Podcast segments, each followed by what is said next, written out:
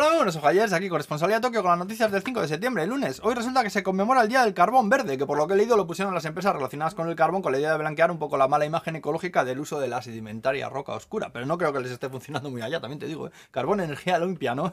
sí, sí.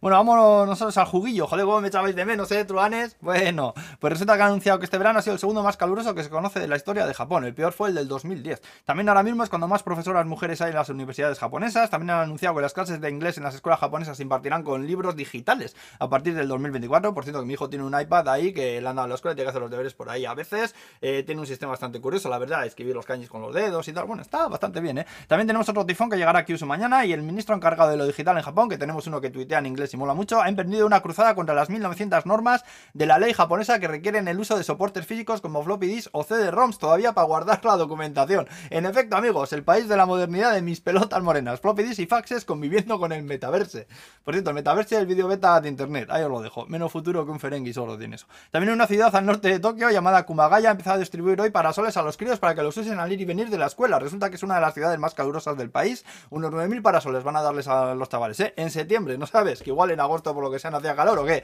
En fin, mejor tarde que nunca, para el año que viene. También siguen las protestas contra el funeral de Estado por el expresidente Shinzo Abe, previsto para el 27 de septiembre. El otro día una manifestación de unas 4.000 personas hubo, ¿eh? El motivo principal es que dicen que no tiene sentido gastar 250 millones de yenes en algo así estando como estamos. Y bueno, por razón no les falta, ¿eh? Y para acabar, tema de aberraciones alimentarias. McDonald's ha sacado ahora hamburguesas de estas de cambio de estación para Chukimi, lo de contemplar la luna que le llaman ellos, ¿eh? Vea, todos disparates absurdísimos. Que le ponen huevo cocido, pero no con la forma del huevo así, sino con la forma de la misma carne de la hamburguesa, así aplatanado, aplastado, no sabes. Vea, ay por Dios. Y ya para rematar la tarde, después te vas al Starbucks que han sacado frappuccinos y mierdas de esas suyas de otoño que siempre hacen la misma jugada. Esa que la misma porquerías de siempre, pero ahora con sabores de castañas o de boniato, o sea, todo ahí con mucho azúcar y mucho caramelete. Ay, para disfrute de tus venas morenas. Para allá, joder, que te ven los cardiólogos por la calle, se frotan las manos, copón. Y bueno, pues ya estaría, aquí nos vamos a quedar, ¿eh? Que vaya bien el lunes y, y bueno, el lunes y toda la semana, ¿por qué no?